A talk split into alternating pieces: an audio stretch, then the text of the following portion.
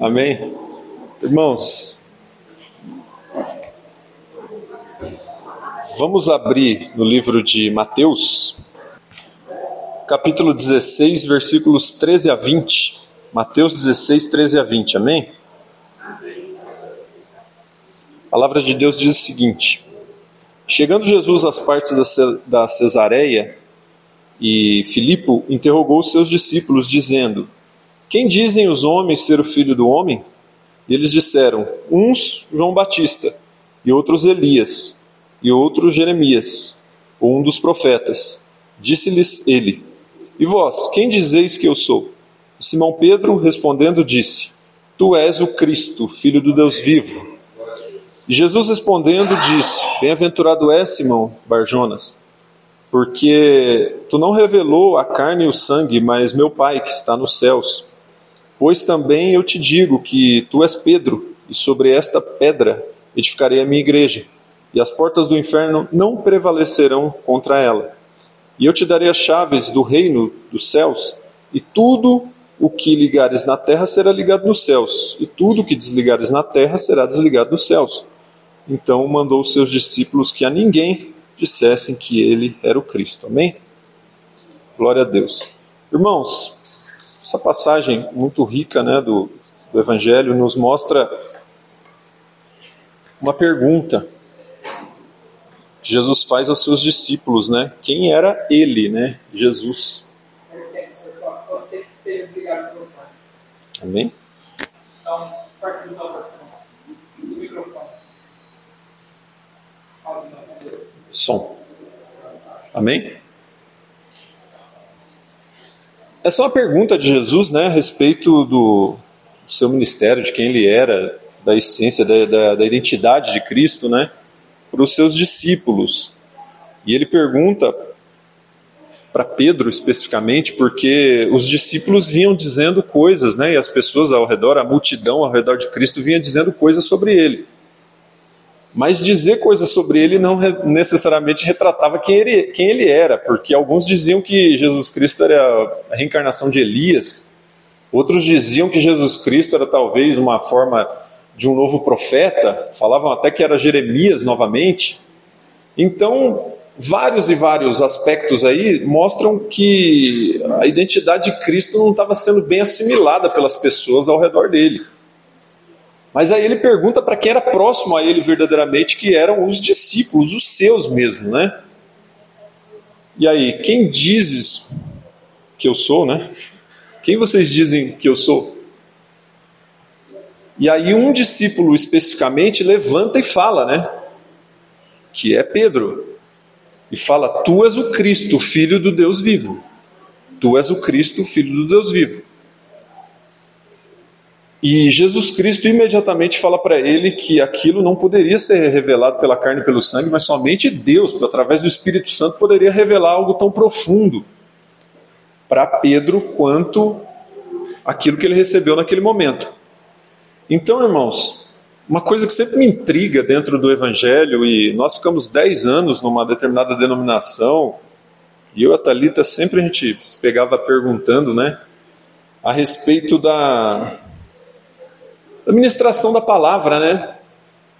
E, do, e, dos, e, das próprias pessoas. Por que, que algumas pessoas aderem tão fácil ao, ao Evangelho, outras pessoas passam a vida inteira sem. ouvindo, talvez até frequentando, né? mas sem viver o Evangelho, sem realmente se entregar? E por que, que algumas pessoas são tão difíceis, outras tão mais fáceis? Existem algumas pessoas, você mal prega para ela, você fala alguma coisa, daqui um tempo ela volta, não, olha, aquilo que você me falou.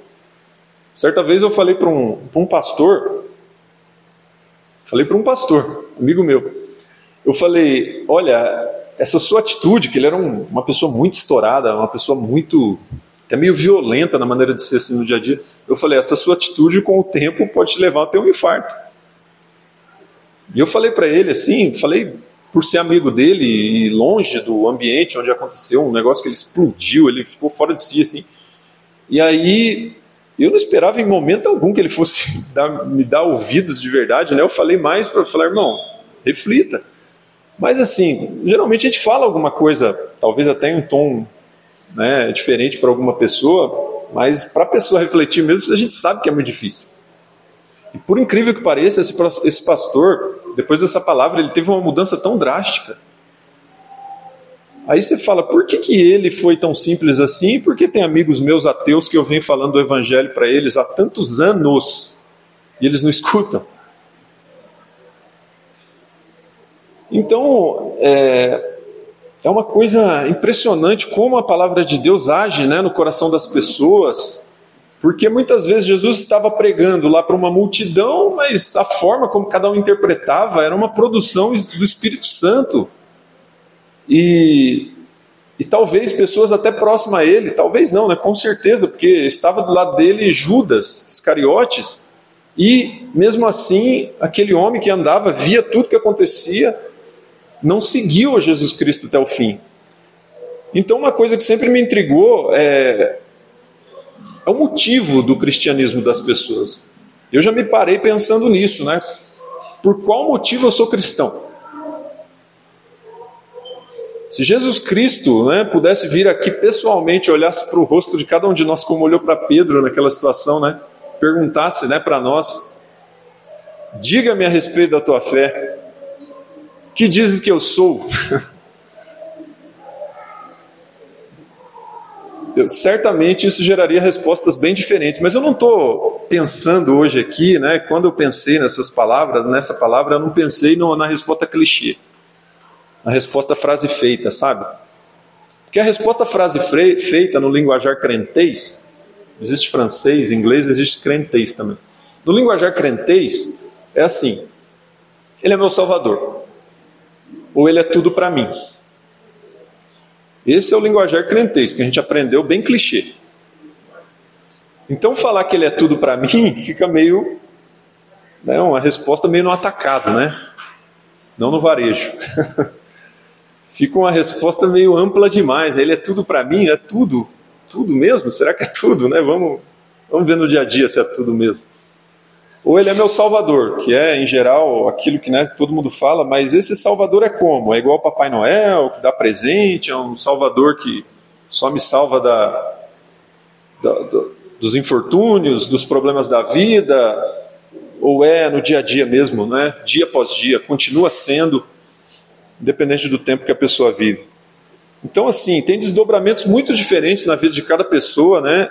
O que é o Evangelho, como aquela pregação soa no seu coração. Né?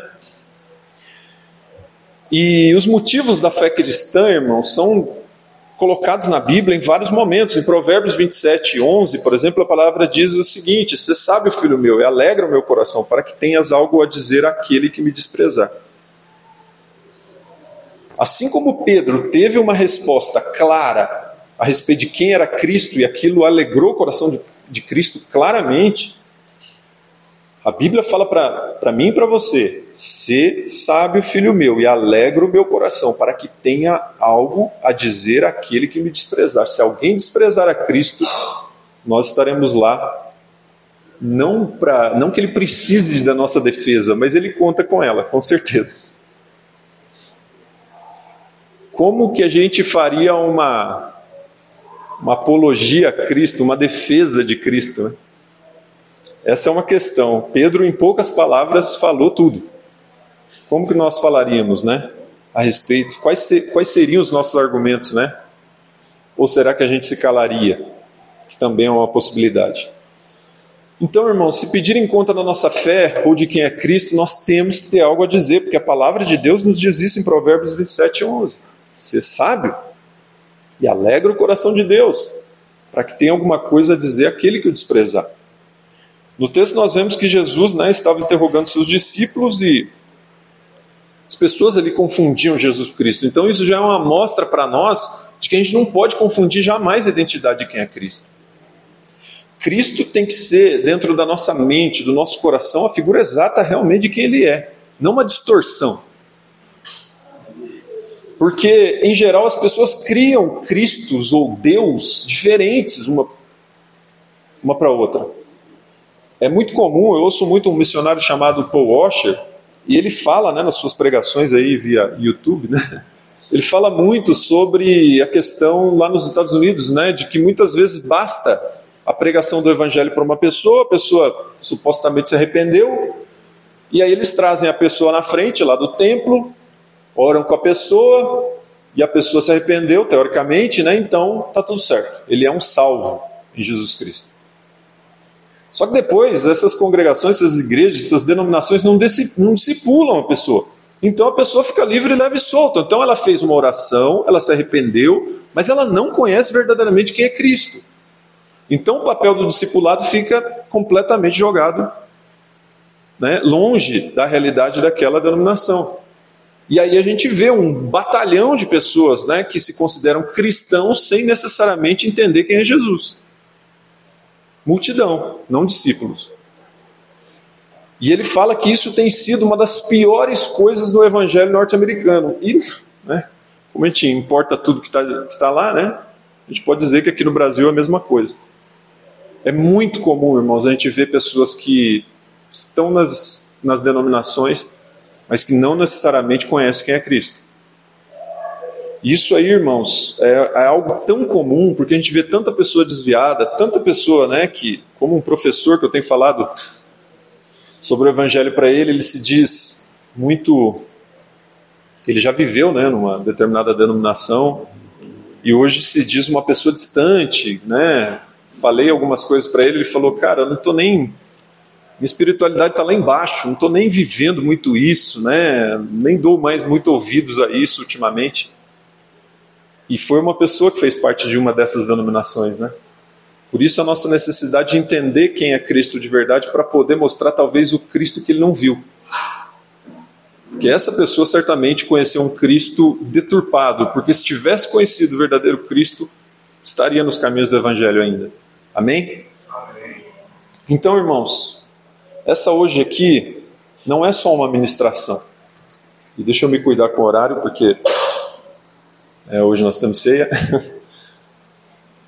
Irmãos, essa não é só uma ministração, é um testemunho também de quem é Jesus para mim, para o Flávio. Tá? Então, irmãos, sem clichê, sem frase feita, sem jargões evangélicos, sem crentez, sem meu Salvador, sem Ele é tudo para mim, sem essas frasinhas feitas. Eu quero dizer para vocês quem é Cristo. E quando o Cláudio me convidou para essa ministração, eu tinha acabado naquela semana, semana passada, né? Tinha, a gente tinha feito a reunião lá na casa do Marino, do nosso grupo, e do Marino da Eli. Estávamos nós lá todos reunidos e o Vinícius, em algum momento, o Vinícius falou a respeito de Cristo e a questão de ídolos e não sei o que. Eu falei para ele: Jesus é meu ídolo. E, e, eu falei, na hora que o Cláudio. É, é difícil isso acontecer, né? Quando uma pessoa convida você para ministrar, em geral você vai orar, você não tem uma palavra bem definida, mas, irmãos, não tive dúvida. Até por aquilo que aconteceu, foi assim imediato, né? E Cristo é meu ídolo, irmãos, e meu ídolo mesmo, eu não estou brincando. Tá? Eu vou mostrar para vocês o porquê que Cristo é meu ídolo Espero que esse testemunho, ao mesmo tempo, né, é, te ajude também na sua vida, né, para que a gente possa transmitir mais sobre Cristo para os outros. Irmãos, nós vivemos uma época em que a gente tem criado vários e vários ídolos. Né? Esses ídolos podem ser os mais diferentes possíveis. Né? A gente vê ídolos da Marvel, né? como eu falei lá para o nosso grupo. É impressionante como os super-heróis voltaram né, com toda a força. A gente cria as Barbies, né? A gente cria os futebols, futebols, sei lá, da vida. a gente cria outros aspectos da política, a gente cria né, doutrinas, até dentro das igrejas já vi casos, né, dentro de congregações, dentro de denominações, de pessoas que idolatravam mais a criatura do que o Criador, sabe? Mais a doutrina do que Jesus, idolatravam mais é, já vi, já fui, já fizemos parte de uma de uma denominação né, em que as pessoas se julgavam calvinistas e aquela, aquela ideia, aquela doutrina calvinista fazia mais parte da pregação do que propriamente Jesus. Se exaltavam mais os livros sobre Jesus do que o próprio Jesus. Eu achava isso uma coisa incrível e, e, e eu falava, tem alguma coisa errada aí. Né? Porque muitas vezes é, João Calvino era mais defendido do que o próprio Cristo. Aí você fala, meu Deus, tem alguma coisa muito errada aqui. Já ouvi absurdos, irmãos. Teve uma vez um, um palestrante, porque aquilo não foi pregação, foi uma palestra. Um palestrante, ele falou o seguinte: que Paulo, o apóstolo Paulo, era calvinista. Aí eu falei: tem alguma coisa errada? Corintiano. Corintiano, tudo bem. O apóstolo Paulo era calvinista. Como é que o apóstolo Paulo poderia seguir Calvino, sendo que Calvino nasceu quase 1500 anos depois do, do apóstolo Paulo? Sabe, a gente ouve algumas coisas e você fala: Meu Deus do céu, não faz sentido isso. E naquela situação, irmãos, eu falei: Não, tem alguma coisa muito errada. Cristo tem que ser o centro. E as pregações, muitas vezes, que idolatravam tanto figuras históricas, eram vazias. Não tinha vida. O Fernandinho, Fernando, né? Missionário Fernando, eu tenho que me cuidar, porque ele é muito nosso amigo. O missionário Fernando, que está em Madagascar, certa vez ele posou em casa. E eu falava disso para ele, porque eu estava vivendo isso no centro disso. Né? Eu falei para ele isso em casa. E ele falou assim: ele falou, não tem vida essas pregações. Eu falei, exatamente. Não tem vida. Porque elas eram isentas de Cristo. Então, irmãos, quando a gente olha para o cinema, para a TV, para os esportes, para qualquer área da vida, você vê muitos ídolos, mas muitas vezes esses ídolos podem ter até algum aspecto da força de Cristo, pode ter alguma sabedoria, mas não é igual a Cristo. E por que, que Cristo me chama tanta atenção, irmãos? O apóstolo Paulo falou para tomarmos cuidados né, com esses ídolos, porque uns são de Paulo, outros de Apolo, outros de Cefas. Ele diz: estaria Cristo dividido? Não. Cristo continua sendo único e é sobre ele, sobre esta rocha, que a gente edifica a igreja. A gente vê absurdos de pessoas falarem nesse texto que foi lido aqui, que a igreja estava edificada sobre Pedro. E essa é mentira, porque a igreja foi edificada sobre a doutrina dos apóstolos, e a doutrina dos apóstolos não é nada mais do que Cristo. Então, irmãos, a igreja não poderia estar sentada numa figura humana, como era o caso de Pedro, e tão falível. Tinha que estar sentada na figura de Cristo, e é isso que me faz olhar para Cristo como um ídolo. Porque, irmãos, qual é a diferença, muitas vezes, de uma pessoa não conseguir entrar verdadeiramente no Evangelho, extrair do Evangelho as verdades mais profundas, ou entender verdadeiramente quem é Cristo? Eu creio que um dos maiores segredos para isso, obviamente, é o Espírito Santo, né, que vai abrir a mente cauterizada de muitas pessoas, implantar a semente de Cristo ali, mas existem alguns aspectos, irmãos, que a impressão que dá é que quando a pessoa tem a revelação do Evangelho, ela se transporta para cenas do Evangelho, como se fosse ela implicada pessoalmente nesse processo. As meninas, a Laura e a Helena, assistem na TV, tem no YouTube, tá? Um programinha chamado Superbook. Superbook. São as escrituras, irmãos, faladas assim, explicadas através de algumas criancinhas e um robozinho que eles têm, né? Acontece um, um fenômeno meio de volta para o futuro, assim, sabe, de volta para o futuro, que entrava no DeLorean e voltava na história, eles entram lá, fazem um negócio lá que eles voltam nas passagens bíblicas e eles veem as coisas acontecendo. Irmãos, é fantástico. Porque daí você vê aquilo acontecendo, é muito, muito, muito bom. Fala sobre a Bíblia de uma maneira assim muito profunda sobre as principais passagens bíblicas, as mais conhecidas, as mais famosas, Antigo e Novo Testamento. Irmãos, é, é, tão profundo porque eles estão verdadeiramente implicados naquilo, porque eles estão lá acompanhando. E às vezes eu ficava pensando assim, irmão, se eu pudesse estar só por um minutinho, um minuto, Senhor, me conceda 60 segundos para eu, eu vir essa situação. Não é à toa que o próprio Jesus falou que muitas pessoas, inclusive profetas, quiseram ver aquilo que vocês estão vendo, aquelas pessoas daquela época dele estavam vendo e não puderam. Com certeza ele estava falando de mim ali também. Uma passagem pessoal sobre o Flávio ali na Bíblia. Tem um cara lá, bem alto, lá em no ano 2023, que ele gostaria de estar aqui, mas ele não está. Ele gostaria de estar aqui vendo o que vocês viram, ele não pode, porque né, ele vai viver em outra época. Mas irmãos, e muitas pessoas que viveram não perceberam o que estava acontecendo, não perceberam aquilo que estava acontecendo, que foi muito profundo. E eu vou dar alguns exemplos para vocês. Irmãos, a questão do tributo. Passagem tão famosa na Bíblia, tão pregada noite após noite no Brasil inteiro a questão do tributo, quando Jesus Cristo recebe fariseus, recebe pessoas né, que, que, que aparentemente eram né, muito éticas, muito religiosas, mas no, o coração estava podre. E esses homens chegam até Jesus Cristo dizendo: Bom mestre, falando, tu que ensinas com verdade, é, bajulando Jesus Cristo.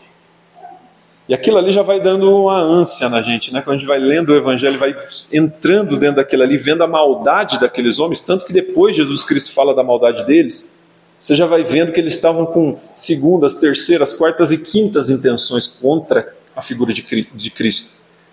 Eles queriam e eles elaboraram perguntas antes de chegarem até Jesus Cristo para pegar Jesus Cristo naquilo que a gente chama de contrapé. Eles devem ter elaborado essas perguntas, irmãos, durante muito tempo, reunidos entre eles, macomunando para Cristo escorregar e eles desmascararem ou falarem que Cristo é uma farsa, porque Cristo estaria entrando dentro de uma roubada, daquilo que eles marapuca, né? uma, uma armadilha preparada nas palavras para Jesus Cristo cair. E eles falam a respeito do tributo, eles falam, opa, isso aqui Jesus Cristo vai cair. E eles chegam, começam a elogiar Jesus Cristo, daquela maneira extremamente maldosa, porque na verdade eles estavam com segundas intenções, e muitas vezes pessoas que estão segundas intenções chegam elogiando, né? chegam falando, você que é tão bom nisso, tão bom naquilo, né? aquela questão do oportunista ou da pessoa que quer algo de você. E eles falam, elogiam Jesus Cristo e falam: Mestre, é lícito ou não dar impostos a César? Eu queria estar tá lá, irmãos. É sério. Eu queria estar tá lá, não estou brincando. Porque, irmãos, ler as Escrituras é uma coisa, viver a Escritura é outra. Quando a gente tem a revelação do Evangelho, a gente se transporta para esse local e você começa a estudar e começa a perceber que isso não era uma situação tão simples assim, você fala: Meu Deus. Vejam só, irmãos, Jesus Cristo está diante de fariseus de um lado e fora todo o povo judeu, que Jesus Cristo nunca estava sozinho, e de outro lado, muito perto, os romanos, fazendo a guarda daquele povo todo, como sempre. Quando ele se reunia, haviam judeus que seguiam Jesus Cristo e havia os romanos, né, que dominavam, que era o império que dominava, fazendo o cerco e a guarda, para não ocorrer nenhum problema. Eram os fiscais, eram os policiais da época. E aí, irmãos, Jesus Cristo está numa situação muito complexa na hora que perguntam para Jesus Cristo a questão do tributo. Chegam para ele e falam: é lícito ou não dar impostos a César? Irmão, vocês sabem que o judeu ele não aceita ser vítima de nenhum povo. Ele não aceita a pressão, ele não aceita. Judeus, desde muito pequenininho, ele só serve a um Senhor que é Deus. Eles são treinados desde muito pequenininhos a não servir a nada que não seja Deus. Para os judeus é muito difícil a situação de um império estar ali dominando. Eles achavam aquilo horrível, porque é a mesma coisa, irmãos, de nós aqui que servimos a Deus, de repente a gente está sendo obrigado a fazer coisas que são completamente contrárias né, àquilo que nós cremos. É uma situação de opressão total, e era assim que os judeus se sentiam.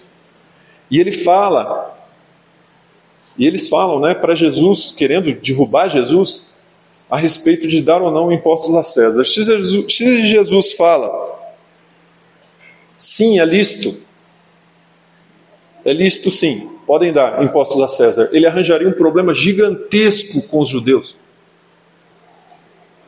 Porque os judeus não queriam ouvir aquilo, e principalmente, irmão, se ele fala, não, é, é, é certo dar impostos a César, mas como se a gente só serve a Deus? E por outro lado, irmão, se ele fala, não, não é lícito dar impostos a César, ele arranjaria um problema ainda mais grave com os romanos. Ele faria, peraí, como é que é?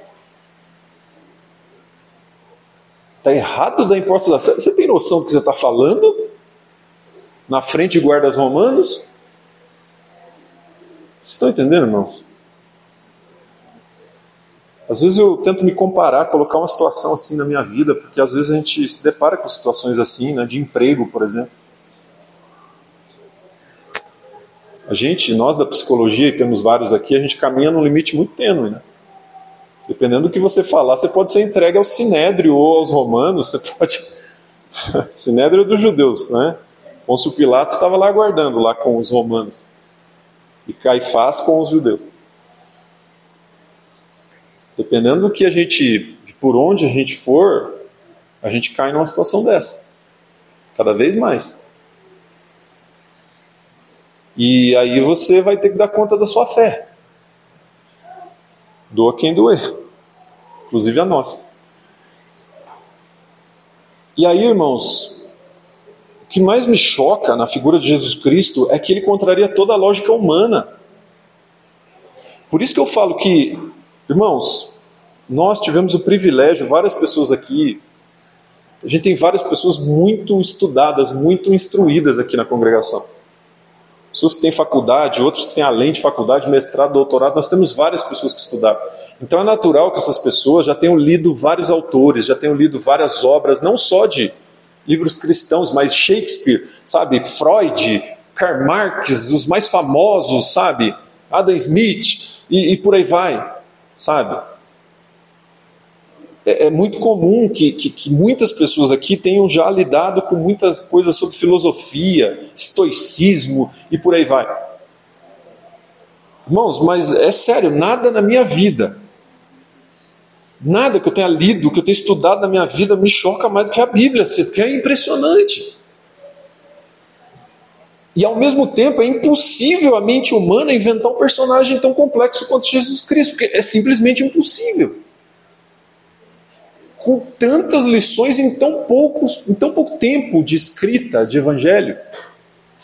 É uma lição em cima da outra e uma mais profunda que a outra. E se você analisar toda a questão histórica, a questão envolvida né, dos costumes da época, você fica mais chocado ainda. Você fala: Meu Deus, é impossível um personagem desse aqui ter sido inventado. Sem contar que foram quatro pessoas diferentes que escreveram os evangelhos. Uns viram Jesus, outros não viram Jesus. Uns escreveram, escreveram em uma época, outro em outra. A Bíblia tem, sei lá, uns 40 autores diferentes e cada um escrevendo em um período diferente. E todo mundo aponta para Jesus Cristo com a perfeição que é inacreditável. Tem alguns autores que dizem que se a gente tentasse aqui, dentro dessa sala, escrever sobre um personagem imaginário, e nós estamos vivendo no mesmo tempo, somos muito parecidos na maneira de ser a gente ia, sei lá, formar um Frankenstein, sabe? Um negócio todo misturado, todo errado, todo remendado e ia, a gente uh, esse nosso personagem imaginário teria incoerências assim visíveis para qualquer analista textual ali, sabe? Então é impossível Jesus Cristo ter sido uma farsa. É simplesmente impossível, irmãos. Jesus Cristo, naquela situação, quando eu me transporto para aquela situação, eu olho para aquilo e falo: gente, não pode. Se ele diz sim, as pessoas apedrejariam ele. Né? Se ele diz não, não dê impostos a César, ele estaria preso. De qualquer maneira, não tinha saída, mas ele contraria a lógica humana o tempo todo. Ele não diz sim, ele não diz não. Se alguém nos colocar numa situação de 8 ou 80, de sim ou não, irmãos, a tendência nossa é a gente começar a suar frio, a tendência nossa é o coração começar a palpitar, a pupila dilata, seu sangue te deixa todo vermelho né, no rosto, você tem reação de fuga, reação fóbica, reação de, de toda forma, e tudo que você quer fazer, e aí com é, falta de dizer alguma coisa mais inteligente, você fala, não sei. É lícito ou não da importa da César? Não sei, você se vira, estou indo embora, tchau. Irmãos, é muito profundo. É muito profundo. Quando ele fala, irmãos, dai a César o que é de César, e deem a Deus o que é de Deus. Ele não agrada ninguém, ao mesmo tempo não desagrada ninguém, impressionante.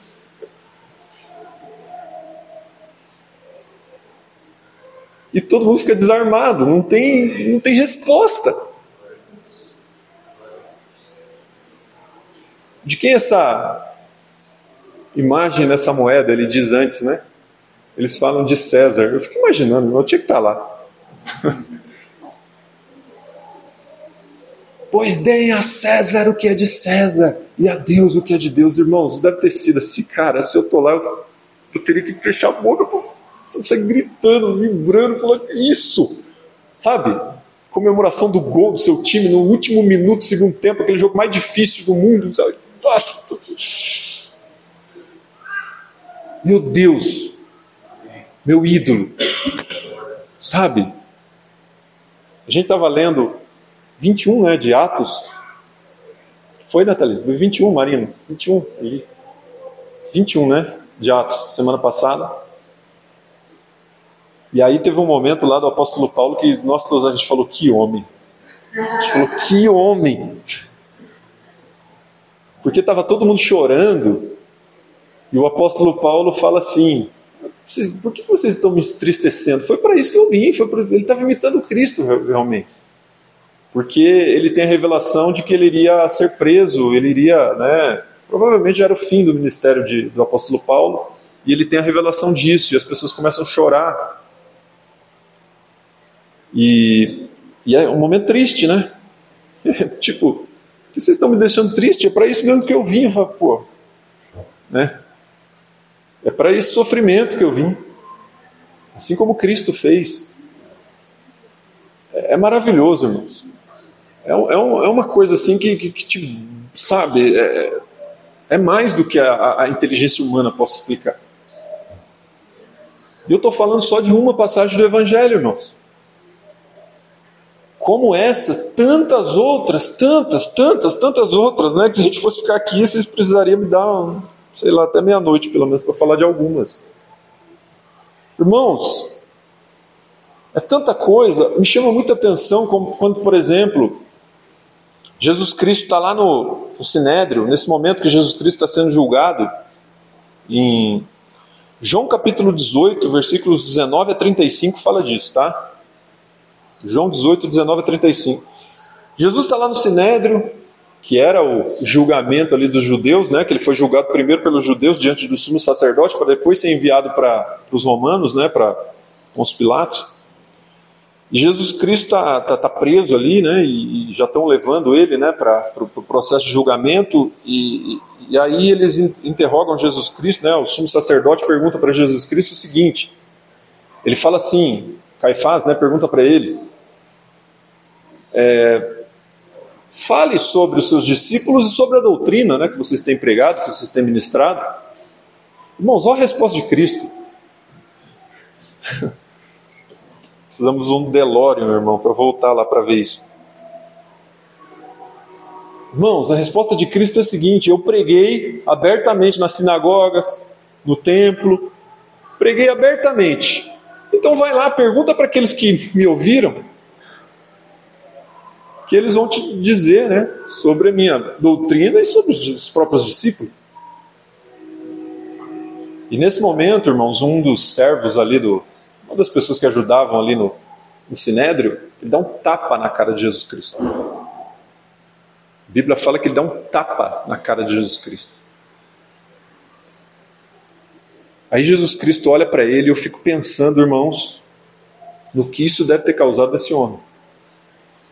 Jesus Cristo olha para esse homem que bateu na face dele e fala assim: Se eu falei mal, diga-me o mal. E se eu falei bem, por que me bates? Irmão, esse homem deve ter vivido o resto da sua vida com esse questionamento. Que Jesus Cristo falou uma coisa maravilhosa. Eu falo abertamente, agora vocês me prendem para eu falar em oculto para vocês? Não, vão lá e perguntam para quem me ouviu. Só que o ajudante de Caifás lá achou desrespeitosa a forma como Jesus Cristo falou. Ele não falou de forma desrespeitosa, ele foi o mais verdadeiro possível e dá um tapa na cara de Jesus Cristo.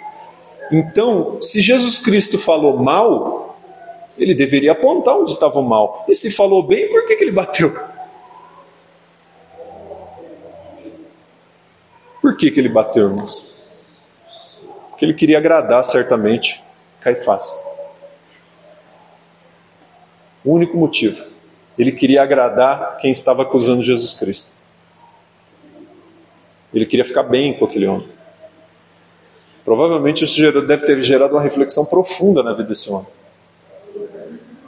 Mas poderíamos ir além. Poderíamos falar da mulher adúltera. Poderíamos falar daquela mulher que derruba o vaso de alabastro em Jesus Cristo. Poderíamos falar de tantas e tantas passagens que Jesus Cristo ficou encurralado pelos fariseus, mas que a resposta dele foi incrível, como por exemplo na mulher adúltera aquele que nunca pecou que atira a primeira pedra. Jesus Cristo também não tinha resposta porque eles perguntaram a respeito da lei. Eles falaram: a lei diz que essa mulher pega no ato do adultério deve ser apedrejada.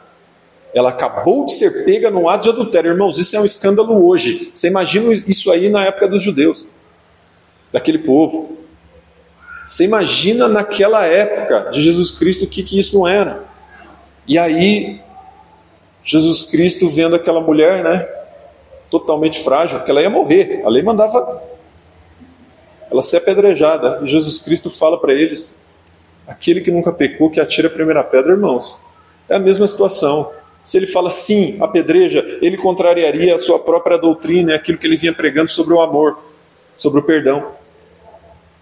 Se ele fala não, não apedreja, ele estaria contra a lei de Moisés.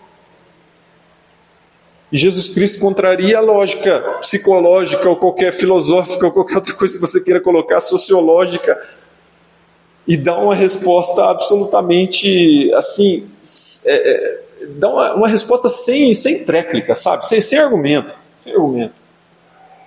E simplesmente as pessoas largam as pedras e ele fala: Olha, onde estão seus acusadores? Vai no peques mais para ela. Ele deu uma chance para ela. Irmãos, é muito profundo e isso faz Cristo ser meu ídolo.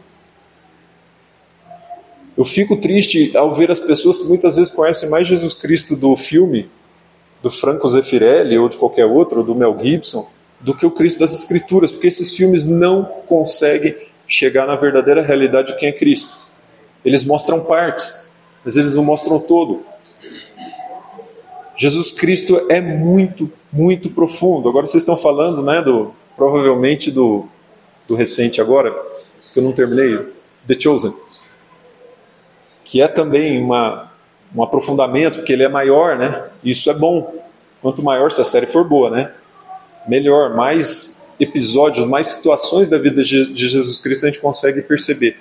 Mas a verdade, irmãos, é que a verdadeira revelação de quem é Cristo é dada pelas Escrituras, por isso que a gente tem que mergulhar.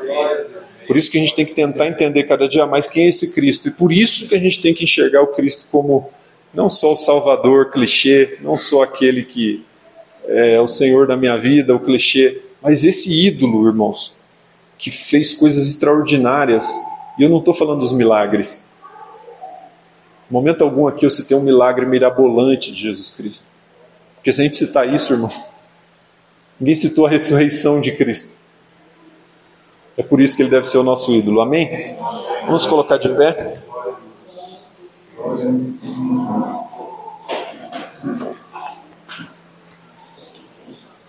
Senhor, nós te agradecemos, Pai, porque vemos, ainda que em parte, Senhor, Jesus Cristo como o nosso Senhor, como nosso Salvador, como aquele que, diante de situações humanamente impossíveis, deu respostas divinas, Pai deu respostas absolutamente do Espírito Santo, Pai. Nós te pedimos essa graça sobre nós. Que diante das situações difíceis nós tenhamos, Pai, a revelação de quem Tu és, do Espírito Santo, do nosso futuro, Pai, que o nosso futuro não é aqui e que nada, Pai, pode superar a Tua grandeza, a Tua força, a Tua inteligência, Senhor. Em nome de Jesus, Pai, ensina-nos a tratá-lo como um ídolo e o único ídolo possível, Pai, na nossa vida. Jesus Cristo, nosso Senhor e Salvador, Pai. Nós te agradecemos por essa noite, te pedimos que o Senhor esteja conosco, em nome de Jesus. Amém. Muito obrigado, Flávio. É bom a gente ouvir de Jesus, né? Conforme a gente tem falado, como é bom a gente voltar a ouvir pregações que falam do Senhor Jesus. Então hoje nós vimos é, sobre a pessoa de Cristo, que foi. Nós estamos aqui porque Jesus foi demais, né? Jesus foi demais. A gente se apaixona pelo que ele fez, pelo que ele faz hoje. Jesus está vivo. E também o Flávio falou uma coisa muito interessante: as, as Escrituras, irmãos, é, aqui contém toda a verdade. As Escrituras contêm toda a verdade. Se a gente quer saber uma coisa de Deus, é aqui que a gente tem que ver. A nossa fé tem que ser acerçada nas Sagradas Escrituras. Então nós damos graças a Deus por Jesus e pelas Escrituras que nos mostram quem é Jesus.